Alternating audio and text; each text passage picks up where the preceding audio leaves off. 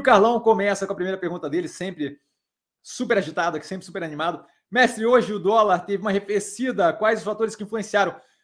Então, assim, ó, eu já não. Eu não sei se vocês já ouviram isso algumas vezes. É, eu imagino que já. Quem acompanha o canal mais tempo já ouviu falar. Eu não tenho interesse em investir em moeda, né, em currency, em FX, por quê? Justamente pela dificuldade que é de dizer especificamente quais são os fatores que influenciam ali. Porque se você parar para pensar, quando eu falo dólar caiu, o que eu estou dizendo, na verdade, não é o dólar caiu, certo? Eu estou dizendo que a relação de troca entre dólar e real, especificamente, mudou de forma a um real comprar um pouco mais de dólar no dia de hoje, certo? Isso quer dizer que tudo que influencia a economia brasileira teve algum tipo de relevância ali, incluindo a política macro, micro brasileira. Tudo que influencia a americana teve uma influência ali. Mais do que isso, dado a americana ser meio que uma, uma fundamentação da segurança global e o dólar ser usado justamente como um porto seguro, eh, tem toda uma influência de tudo que acontece no mundo como um todo, afetando eh, o quão interessante é ou não é aquele dólar, tá?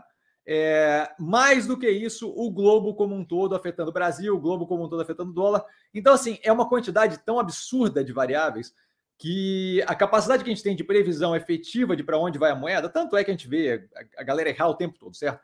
É, a capacidade efetiva que a gente tem de previsão de para onde vai a moeda é muito complicada, certo? Justamente por isso eu não gosto é, da operação ali. O que eu imagino que tenha acontecido, não é só pontualmente hoje, mas é em geral, a gente tem visto.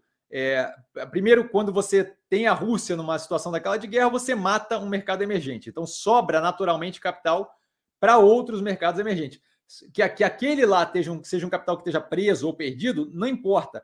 As próximos, os próximos aportes que seriam feitos, que seriam divididos entre China, Rússia, África do Sul, Índia e por aí vai, perde-se um desses componentes, que é a Rússia, e você começa a ter uma disponibilidade maior de capital para lugares como o Brasil, certo? Segundo ponto é, é, é justamente aí o fato do Brasil estar tá em, em, vários ativos ali extremamente descontados, o que deve abrir um espaço considerável para a gente ver uma crescente ali, o que atrai capital internacional. Outro ponto, o Brasil vem numa crescente de juros, o que acaba abrir cada vez mais aquele carry trade, né? A capacidade de fazer carry trade, que nada mais é do que tomar emprestado numa moeda que tem um, uma situação econômica mais forte, um juros bem mais controlado, seja euro, seja dólar, tá? É, alocar esse dinheiro aqui na renda fixa e ganhar justamente aquele delta do que eu estou pagando de juros lá versus o que eu estou ganhando de juros aqui, com o desconto da oscilação cambial, que é justamente o que eu tenho que observar para poder eventualmente puxar esse dia de volta. Isso dito, eu acho que são vários fatores, mas basicamente, nesse momento, o que acontece é que o Brasil é, comparativamente vira um mercado emergente cada vez mais interessante para investimento internacional que acaba enfraquecendo, enfraquecendo o dólar ou fortalecendo o real, tanto faz como você vai falar. Tá? Então, acho que é um conjunto de fatores aí é, que justamente vale lembrar, acaba auxiliando a reduzir um delta, a pressão inflacionária toda de aumento de preço de commodity, incluindo especialmente o petróleo. Né?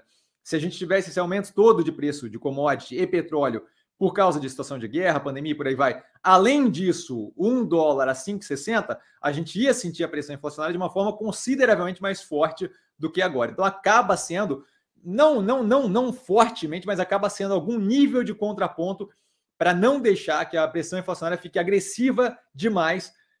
Não é agressiva demais, mas agressiva, tão agressiva quanto poderia ser tivesse o dólar em 5,70, por exemplo. Tá? Então, basicamente isso. Acho que o Brasil está ficando mais interessante é, comparativamente com o que se tem de opção de lugar que pague um yield, que pague um, um rendimento, seja bolsa de valores, seja juros, mais forte comparativamente com o quanto de risco você está assumindo. Basicamente, acho que é isso, tá? Só um golinho aqui.